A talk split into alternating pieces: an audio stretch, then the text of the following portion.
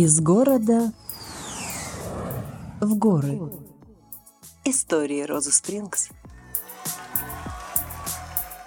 Здравствуйте, дорогие друзья! Я приветствую вас на подкасте «Из города в горы. Истории Розы Спрингс». У микрофона Ксения Островская. И я во второй раз с удовольствием вам представляю главного врача Центра превентивной медицины отеля «Роза Спрингс» Давыдову Елену. Здравствуйте, Елена! Здравствуйте, Ксения! Добрый день, все слушатели, приветствую вас! Сегодня мы поговорим, как и обещали, на тему, которая волнует всех и вся, и млад, и стар, и женщин, и мужчин. Это тема питания, это тема диет. Перед тем, как начать наш диалог, я хочу вспомнить, вернее, я вспомнила одну историю и хочу поделиться. Готовясь к выпуску, я задавала себе вопрос, а вообще, когда я впервые услышала слово диета, как-то столкнулась в жизни с этим пониманием. И я хорошо это вспомнила отчетливо, это было примерно где-то в, в 10-11 лет, когда я лежала в больнице там с каким-то респираторным заболеванием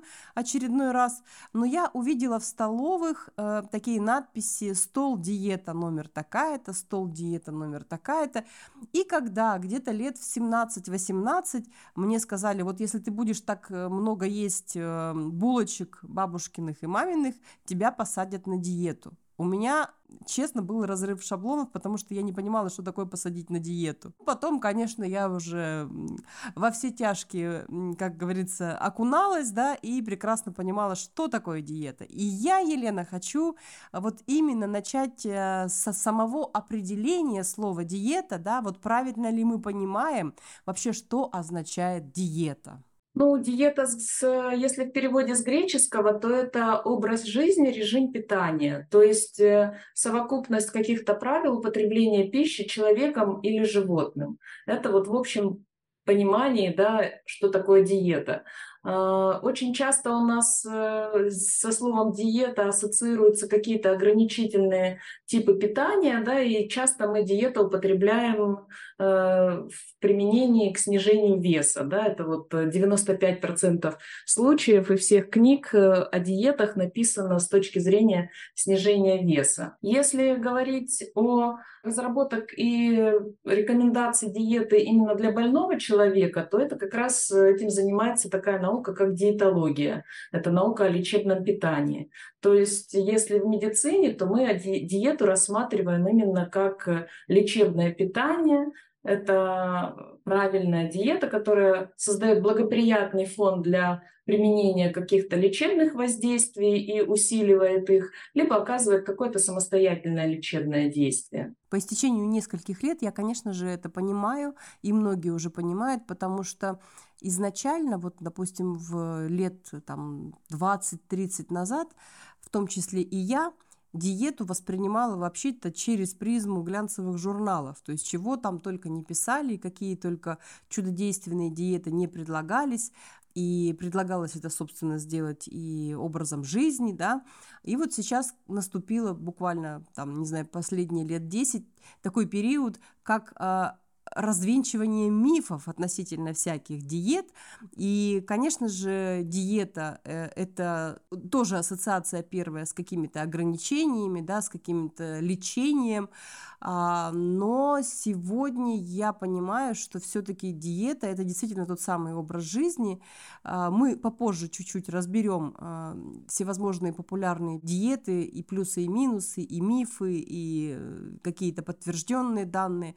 Но начать начать хочу с двух литров воды, которые постоянно приписывают к диетам. То есть если вы, например, соблюдаете какую-то диету, ускорить э, эффект такой диеты поможет 2 э, литра воды. Мы в прошлом выпуске немножко затрагивали про воду, но все-таки какую роль вода играет вот в совокупности с э, диетой? Вода играет огромную роль и в диете, и вообще в жизни человека, потому что все, наш организм более чем на 70% состоит из воды, и все процессы метаболические идут э, с участием воды. То есть вещества растворяются в организме, детоксикация, да, это тоже надо растворить э, продукты жизнедеятельности, продукты метаболизма и вывести их. Да? И у нас органами выведения, такие как печень, почки, кожа, да, пот – это все ну, жидкая часть, да, вода, так сказать. Почки мочу выделяют, это тоже вода. Э, печень, желчь – тоже вода. Если ее недостаточно, желчь будет густая, застаиваться и будут формироваться камни. Может быть, э, в принципе, дело не в диете, а в воде? То есть достаточно просто пить много воды, и будет расщепляться все как, ох, как в топку. Есть какое-то рациональное в этом звено, то есть, э, но опять же, у нас в организме все работает в комплексе, и нет э, какого-то такого одного звена, с помощью которого ты исправишь все проблемы. И здесь диета обязательно должна соблюдаться, и питьевой режим – это тоже особенная часть образа жизни, которую необходимо соблюдать. Вопрос в том, что кому и сколько необходимо воды – это уже ну, отдельная история. Наверное, еще и зависит от того, когда мы эту воду потребляем. Понятно, что если мы э, большую часть э, утром выпиваем, то вероятность отеков она уменьшается, соответственно, да. Или, например, едим меньше соленой еды, и, э, безусловно, мы тогда будем меньше отекать у всех органов есть определенные биологические часы работы. И употребление воды также привязывается к биологическим часам. Если почки, у них биологические часы больше там, в утренние часы и в первой половине дня, то есть, соответственно, большую часть жидкости обычно рекомендуют все-таки э, выпивать в первой половине дня. Ну, во всяком случае, я как диетолог рекомендую две трети суточной потребности употреблять в первой половине дня, да, и одну треть уже оставлять на вечер. Угу. Ну вот интуитивно я все-таки это правильно понимала. А диета по группам крови очень популярная в свое время, может быть, лет 10 назад пришла на рынок. Ну вот я буду говорить на рынок, потому что имею в виду потребителей, тех, кто не имеет э, образования там, диетолога, нутрициолога и так далее. Вот диета по группам крови, что это, откуда она вообще пришла и есть ли в этом здравое зерно? Ну, это разработал врач натуропат. Ну, вроде, когда почитаешь об этой диете, то что-то вроде исходится, да, но с другой стороны, э, данная диета это реакция организма на определенные продукты, которые связаны с тем, что ели ваши предки. Ну, вот она разработана на основании там каких-то генетических признаков.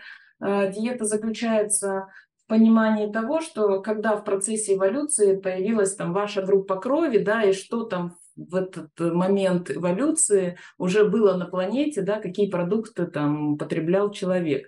Но на самом деле, конечно, очень э, так себе доказательной базы нет никакой. И здесь то, что приводится в этой диете, можно очень просто ассоциировать с какими-то другими факторами, которые также влияют на данные там, переносимость или непереносимость, э, перевариваемость этих продуктов. То есть это всегда ну, какие-то многофакторные такие вещи, что не только группа крови влияет на ваше состояние вот, в плане переносимости продуктов, а есть много других факторов, которые также принимают в этом участие, таких как и заболевания там, желудочно-кишечного тракта, да, как состояние вашей микробиоты, какими именно продуктами вы питаетесь. Ну и здесь я бы сказала больше все-таки э, генетическая предрасположенность э, играет большую роль, чем группа крови. Но я вот здесь тоже соглашусь, потому что когда я прочитала по, про свою группу крови, мне показалось, что, ну, конечно, да, а потом я поняла, что это географически просто понятно, для меня понятные продукты, безусловно, которые там я ела с детства, живя в, в, там, в Западной Сибири, да, в Тюмени, в Тюменской области. Понятно, что, да, это как-то все совпало. А, ну, вот известны еще дели... недавно, скажем, диеты, как палео и кето-диета. Вот что это за протокол, если можно так сказать, кому подходит и есть ли риски, если сам себе назначаешь э, вот эти диеты? При ограничении углеводов, как э, при этих диетах, обменные процессы в организме перестраиваются на э, получение энергии, энергии э, в организме не из глюкозы, как в основном у нас происходит, а из жиров или из белков, ну, то есть из альтернативных источников питания. Но получение энергии из глюкозы – это самый простой путь для организма. Вот. А вот получение энергии из жиров так называемый кетоз, да, потому что человек без углеводов, он уходит в кетоз. Не надо путать это состояние с кетоацидозом, но в какой-то степени они похожи. по клиническим своим проявлениям. Так вот, когда организм перестраивается на кетоз, то он добывает энергию уже из жиров. Соответственно, ну, жиры из пищи, либо э, собственные жиры, так сказать, плавиться начинает, да, и человек э, снижает вес, уходит лишняя жидкость. То есть там есть много положительных моментов, но опять же, как у каждой диеты, а мы говорим о диете как о какой-то лечебной интервенции, есть э, свои показания и свои противопоказания. И я бы очень не рекомендовала самостоятельно применять эту диету, потому что можно получить э, довольно-таки серьезные осложнения для здоровья. Да, потому что есть же еще такое наблюдение, что когда люди а, с, э, после этих диет переходят на свое привычное питание, как правило, вес возвращается еще и с добавленными килограммами, и с каждый раз переходить, например, там на вот такую ограничительную диету или на какой-то другой э, режим питания становится все сложнее, сложнее с целью э, получения вот того результата. То есть это как-то такая опасная история. Что касается диет и набора впоследствии веса, то любые ограничительные диеты, они приводят к тому, что идет снижение веса за счет э, воды, мышечной массы и в последнюю очередь э, снижается жировая масса, потому что это стратегически важный для организма э, запас. А когда мы выходим из диеты, да, либо происходит срыв, человек начинает есть все подряд, то в первую очередь э, восстанавливается, ну, набирается жировая масса, а потом уже мышечная, и то, если имеется физическая какая-то активность. То есть, э, когда в процессе вот этих всяких диет, да, ты то на диете, то бросаешь эту диету, опять набираешь массу, то есть чем, тем, чем больше вот этих колебаний, тем мы больше теряем мышечную массу, и у нас в том числе мышечная масса – это э, самая большая активная клеточная масса, которая тратит нашу энергию. И потом при последующих наборах веса у нас доля мышечной массы снижается, а вот доля жировой массы увеличивается. Соответственно, замедляется наш метаболизм, и очень сложно э, при каждом последующем цикле снижать вес, да, и человек говорит, ну вот первый раз я вроде там посидел на такой-то диете, да, и так хорошо у меня все получилось, а потом раз уже я вроде то же самое пробую, а эффекта ну, минимум или никакого, да, а впоследствии даже, может быть, и ты сидишь на диете, а вес все равно набирается. Если, например, мы предлагаем ну не мы, а если он берет э, себе за основу питания, есть все, без перекусов и, например, маленькими порциями. То есть вот такую привычку он вводит в свою жизнь, там, делает диетой, да, делает образом жизни. То есть она предпочтительнее, чем, например, там, сидеть на определенных видах продуктов. Здесь я бы так сказала, что э, предпочтительнее всего это сбалансированное питание. Когда ты употребляешь э, продукты, в определенном количестве, э, в определенном соотношении, то есть обязательно должны быть в рационе белки, жиры и углеводы. Вопрос состоит в качестве, да, что ты в каком качестве употребляешь. И э, углеводы очень важны для организма, но всегда идет речь именно ну вот в диетах, да, все равно предполагается, что мы ограничиваем простые углеводы. Простые углеводы – это сахара, которые быстро повышают инсулин и э, ну, быстро повышают уровень сахара в крови и способствуют выработке э, инсулина в больших э, дозах. Это мучные изделия, это комбинация да, мучного, жирного и сладкого, то есть высококалорийные продукты. А когда мы балансируем свою тарелку питания, то там в обязательном порядке должны входить овощи, в обязательном порядке должен быть хороший белок и полезные жиры. То есть вот это сочетание, оно будет как раз-таки приводить э, к поддержанию нормального веса, ты не будешь себя перегружать калориями и будешь нормально питаться, получать все питательные вещества примерно объем тарелки какой должен быть вот у человека, ну, допустим, работника офиса?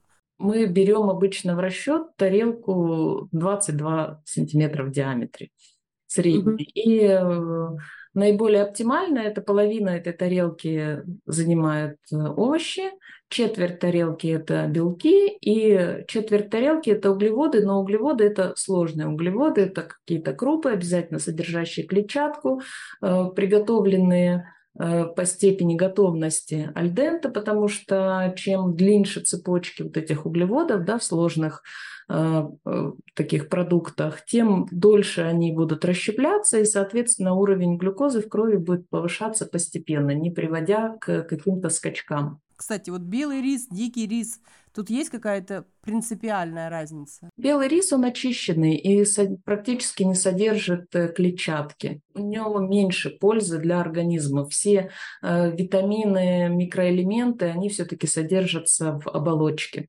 Чтобы не сходить с ума при подсчетах, вот, э, допустим, сколько должно быть точно белка, сколько клетчатки, сколько жиров, вот приблизительно, как, как человеку настроить, вот вы, выработать эту привычку, да, правильной тарелки, как э, он должен для себя какими-то, я не знаю, может быть, гаджетами, либо какую-то таблицу для себя создать. Вот что посоветуете? Ну, на самом деле у нас эти сфера сейчас предлагает много вариантов вот э, э, таких гаджетов, да, которые помогают тебе все это учитывать, отслеживать, там, вплоть до подсчета калорий, хотя подсчет калорий не всегда приводит к каким-то положительным сдвигам и чаще вызывает э, повышение тревожности у человека, да, когда он вроде считает калории, понимает, что он что-то еще хочет съесть, а он это съесть уже не может, потому что он перебрал калорий. Ну, чтобы вот к этому не приводить, мы понимаем, что мы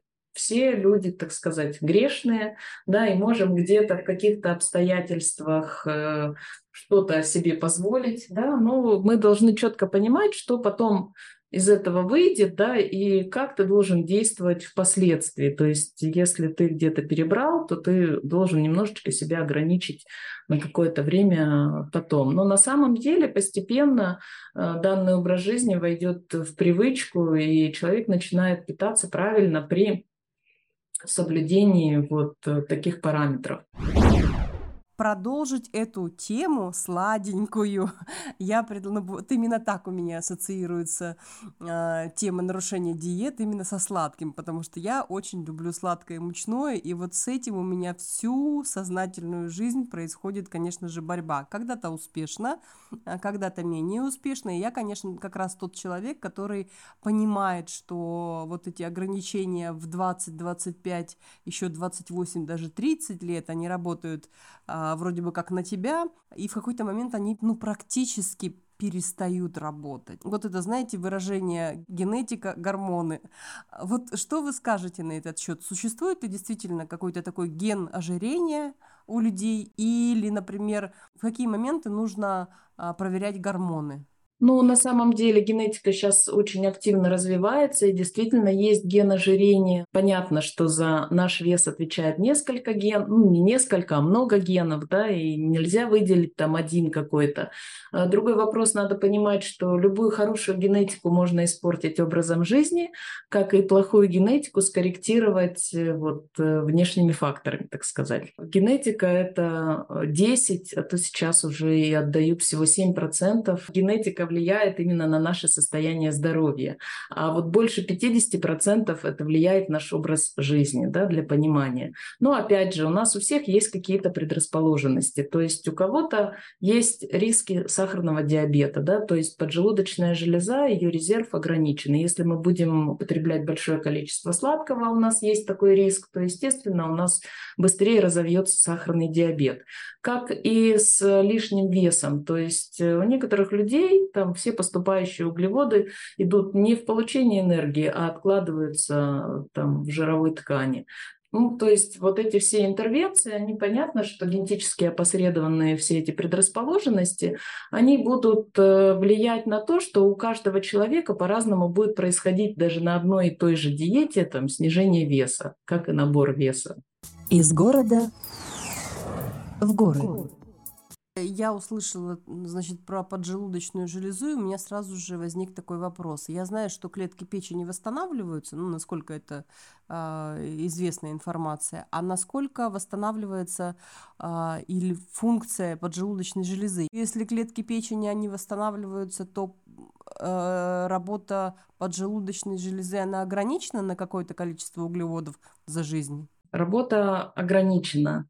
Но, э, опять же, вот э, речь об образе жизни. То есть, э, ведя здоровый образ жизни, мы продляем срок работы поджелудочной железы. Но опять же, есть сейчас уже сведения, что даже люди с сахарным диабетом, но мы не говорим о сахарном диабете первого типа, да, мы больше про второй тип, когда именно вот о ресурсе поджелудочной железы. Э, то люди с сахарным диабетом и соблюдая правильную диету, которая помогает скорректировать э, э, углеводный обмен, они возвращаются, их можно снять с инсулина, уйти от сахароснижающих препаратов, и в какой-то степени, опять же, все будет зависеть от тяжести заболевания, да, на каком этапе уже находится. Либо мы уже убили своим образом жизни поджелудочную железу безвозвратно, либо там и остался какой-то еще ресурс. А какие продукты влияют на вот э, бомбят поджелудочную железу? Поджелудочную железу это бомбят углеводы, так сказать, да, и даже есть такое понятие, как гликемический индекс продуктов. На просторах интернета можно посмотреть. Чем выше гликемический индекс у продукта, тем выше он поднимает уровень сахара. Соответственно, нагрузка на поджелудочную железу будет больше, и ей будет э, необходимо больше выработать инсулина. Так, прекрасно. И вот э, как раз подходим к завершающей нашей сегодняшней теме. Это про сладости, собственно, да. Например, тростниковый сахар, который говорят, что он менее вреден, вообще существует ли такое, про финиковый сироп, про фруктозу, лактозу и ужасы сахаров и прочее. То есть обсудить хочется пользу и вред. Сюда же хочется добавить мед, а, еще насколько он полезен и когда он может быть вреден, и сахарозаменители. Ну, когда речь идет об углеводах, мы всегда э, говорим о мере, да, в первую очередь. То есть в каком количестве это все употребляется. И мы с вами вот на протяжении всего нашего сеанса об этом говорим. Поэтому, что касается сахаров, то все в меру. Вот. Что касается сахарозаменителей, то э, это очень большие мифы, что типа сахарозаменителем ты можешь э, заменить сахар, и никакого вреда не будет на самом деле. Э, много сахарозаменителей имеют э, кучу отрицательных моментов, вредных побочных действий. Э, многие также повышают инсулин, а некоторые искусственные сахарозаменители, они вообще порой даже являются страшными ядами. Поэтому я бы не рекомендовала пользоваться сахарозаменителями. Но наиболее лайтовым считается стевия. Это растительный э, сахарозаменитель из травы, который также в том числе поддерживает э, функционирование микрофлоры кишечника, ну, если взять меня, например, ну, мне не очень нравится вкус стевии. Ну, да, натуральные какие-то сладкие там фрукты. Если говорить о приготовлении какой-то еды, да, то можно э, подсластить ее. И есть сейчас много полезных десертов, которые делают с применением там фруктов, э, ну, то есть придают сладость именно за счет фруктов. В них э, меньше вреда, да, потому что, а, особенно если это цельные фрукты, мы говорим о них, потому что помимо там, той же фруктозы там содержится клетчатка, которая э, используется микрофлорой в качестве питания, и э, когда это не чистая там фруктоза, ну, все равно она быстро не повышает уровень сахара в крови. Из города в горы. А что вы скажете про вот эти вот протеиновые батончики всевозможные? Как вот выбрать правильно, например, если хочется перекусить? Здесь нужно смотреть состав, потому что очень часто, когда смотришь состав тех же протеиновых батончиков, то да, там содержится протеин, но помимо протеина там еще много э, всяких добавок, в том числе и химических, и сахаров, и сахарозаменителей. И вообще я бы рекомендовала всем читать состав продуктов, которые вы покупаете. И э, брать продукты все-таки с минимальным количеством ингредиентов и более понятным для вас составом. То есть чем проще, тем полезнее. А когда это сложный продукт и туда много всего, чего напихано вам незнакомого, да, то я бы остерегалась таких продуктов. Вот если мы читаем этикетки эмульгаторы, загустители, Е такой-то, Е такой-то, Е такой-то, то лучше отложить на полочку. Я бы сказала так. Сейчас даже, когда идешь в магазин и читаешь состав продуктов, даже в сало добавлен глюкозный сироп. То есть э, наша промышленность не стоит на месте, и очень часто продукты низкого качества попадают на полки наших магазинов, и промышленность для того, чтобы улучшить вкус этих продуктов, часто добавляет туда сахар. Очень хорошо есть локальные продукты, сезонные продукты, выращенные э, без каких-то химических э, добавок, э, как, ну вот когда используют там корма то есть, э, если это мясо, то травяного откорма, да, когда оно пасется на хороших пастбищах, а не кормится зерном или там какими-то комбикормами с добавлением э, добавок и антибиотиков и прочих э, продуктов, которые гормоны, да, которые увеличивают рост животных, но качество от этого страдает. То есть потом на этих гормонах также мы увеличиваем свой вес. Ага, то есть это прямо прямое взаимодействие, да? То есть если курочка гормональная, то, пожалуйста... То есть эта курочка далеко не диетическая.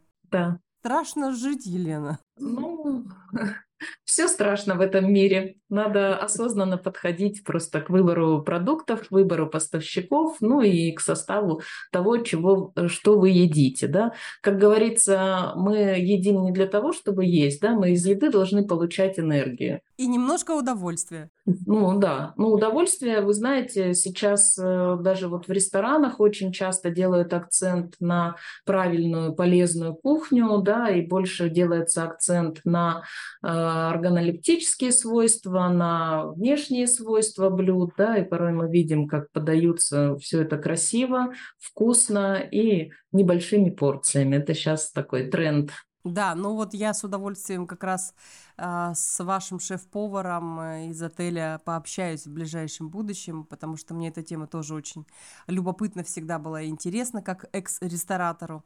Ну и еще такой вопрос про консервацию хотела поговорить. Все ли консервы вообще вредны? Потому что, ну, например, вот мы берем консерву, и там написано печень трески, к примеру, да, и там написано печень трески, масло, соль, все. Вот вот такие консервы, как, что вы скажете про них? Мы с вами опять возвращаемся к слову, что читайте, что написано на этикетках, да, а иногда бывает, вот вы сейчас сказали печень трески, масло, соль, да, больше нет ничего. Это довольно-таки хорошая консерва, ее можно употреблять. А бывает иногда ты покупаешь печень трески, а по факту э, смотришь, что там в составе совсем не только печень трески, а много добавок, в том числе и не печеночных. Ну, здесь уже вопрос. Ну, понятно. Но я из таких э, примеров вспомнила печень трески, потому что периодически ее покупаю. И, может быть, и может быть э, морская капуста. Ну, здесь тоже надо смотреть, потому что все, что продается в наших магазинах, опять же скажу, что идет с добавлением сахара. Вот эти всякие салаты из морской капусты, добавлен сахар, добавлен уксус, да, еще один миф э, или не миф, который я не могу пропустить мимо этого выпуска, яблочный уксус, который просто уже как панацею возвели, что нужно пить каждый день яблочный уксус, и будет тебе счастье, что он снижает выброс инсулина и т.д. и т.п. Ну, что касается именно выброса инсулина, то мы уже понимаем с вами, да, что никак не яблочный уксус снизит выброс инсулина, а ограничение простых углеводов в питании. Вот. Но яблочный уксус, да, у него много полезных свойств. Опять же, это должен быть нормальный органический продукт э, именно из натуральных яблок, сделанный посредством брожения, без добавления каких-то там дополнительных добавок. А вот польза квашеной капусты это же из этой же серии примерно? Это из этой же серии, да. Квашеная капуста является ну, must-have да, в, э, из продуктов здорового питания, потому что э, правильно заквашенная капуста, она будет иметь в своем составе и пробиотики, и пребиотики, и метабиотики, и очень полезно для поддержания нормальной микрофлоры кишечника. Отлично. Э, ну, скажите тогда еще напоследок нам, если, допустим, приезжает к вам гость в отель, он же становится гостем Центра превентивной медицины в отеле, вот э, приезжает с запросом скорректировать питание. Как это выглядит? Что нужно сделать? Сдают ли он анализы, гормоны или еще что-то? Как вот это делается у вас? Опять же, будет зависеть от того, какой именно запрос на коррекцию питания. Если у человека есть проблемы э, со здоровьем, здоровьем, да, серьезный, мы можем назначить и какое-то обследование. Но по факту питание – это обычный наш образ жизни, да, и корректировать его можно и без какого-то дополнительного обследования. Есть разные варианты, да, мы работаем, вот, например, с иммунной диетой, да, это когда человек сдает кровь, и это позволяет выявить продукты, которые не им не переносятся, да, нарушают работу иммунной системы, исключая эти продукты, человек начинает восстанавливать, э, ну, работает со своими проблемами. То есть есть даже такая сейчас методика. Или просто, например, он, э, у нас есть программа детокс, когда человек может э, начать коррекцию своего питания именно с разгрузочной диеты, да, находясь на программе детокс, э, там специально разработанная у нас э, э, план питания, и потом уже после консультации, после прохождения программы, его врач консультирует по дальнейшему питанию, и заинтересованный человек, он может придерживаться дальше этого образа жизни, поддерживая свое состояние здоровья, ну и со временем э, пищевые привычки у него меняются. Меню у нас, конечно, у нас разнообразное питание, и э, в отеле происходит питание по системе шведский стол, где, в принципе, любой человек, приехавший э, к нам, сам может найти э, все, что ему нравится, да, и, конечно, мы не ограничиваемся только там полезным питанием, но э, человек может выбрать. Есть и безглютеновые продукты и блюда, есть безмолочные продукты, там, с исключением молока, альтернативное молоко присутствует, есть разные варианты, там, клетчатки, и свежие салатная зелень, и салаты, и Э, тушеные овощи, мясо, паровое, рыба. Ну, в общем, каждый может подобрать себе правильную тарелку питания по своему вкусу. А кто-то и нарушить диету, такая возможность тоже есть, но здесь у каждого свои принципы, да, мы не можем в этом ограничивать своих гостей. Да, ну в отпуск же приезжают, это же всегда немножечко с нарушениями связано. Хоть и не all inclusive, а хотя вот сейчас э, отношение к all inclusive пересмотрено в последнее время, я вот это наблюдаю такой момент. Но раз вы сказали про глютен, давайте рассказывайте нам про глютен, так ли он страшен на самом деле? Ну, много сейчас э, идет разговоров про глютен. На самом деле, все равно это больше про наследственную предрасположенность. И сейчас э, генетические лаборатории все, в принципе, смотрят, и можно посмотреть твои, свои взаимоотношения с глютеном на генетическом уровне. Ну, либо если человек страдает там, синдромом малябсорбции, то, конечно, глютен содержащие продукты необходимо исключить. Также по тестированию вот иммунохелс мы видим, у кого э, проблемы с глютеном, и, естественно, эти продукты рекомендуем исключить для сохранения своего здоровья. А так, по большому счету, если у тебя нет никаких проблем с перевариванием данного вида продуктов, то, в принципе, в нем в том числе ну, в этих крупах, в которых содержится глютен, это пшеница, рожь, ячмень, в них есть много полезных э, свойств, и целиком их исключать из рациона без э, определенной необходимости тоже нет смысла. Угу. Как называется это иммунохелс? Это что, программа? Иммунохелс – это тест на пищевую непереносимость, когда сдается кровь, и по Э, иммуноглобулинам группы G. Это иммуноглобулины, отвечающие за аллергическую реакцию замедленного типа. Да, мы можем определить, какие именно продукты триггерят, так сказать, твою иммунную систему, мешая ей работать. То есть, если человек э, приехал к вам в отель, он может сдать анализы прямо непосредственно в отеле? Да, он может сдать, и потом анализ делается в течение месяца.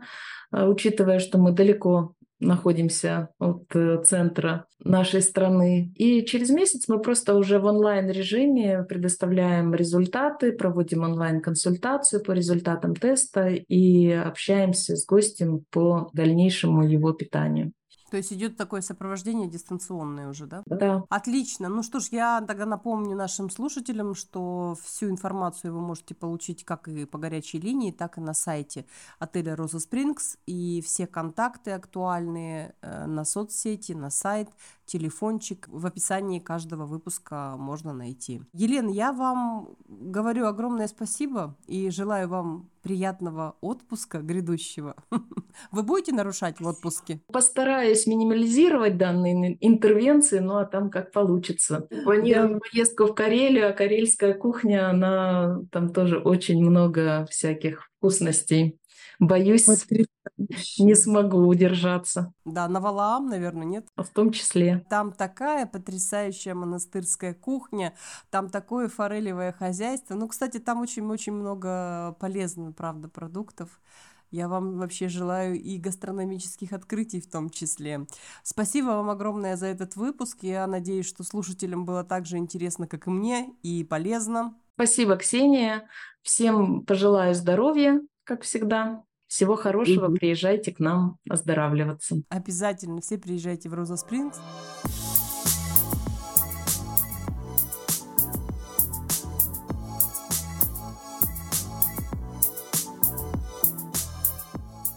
Из города в горы. Истории Роза Спрингс.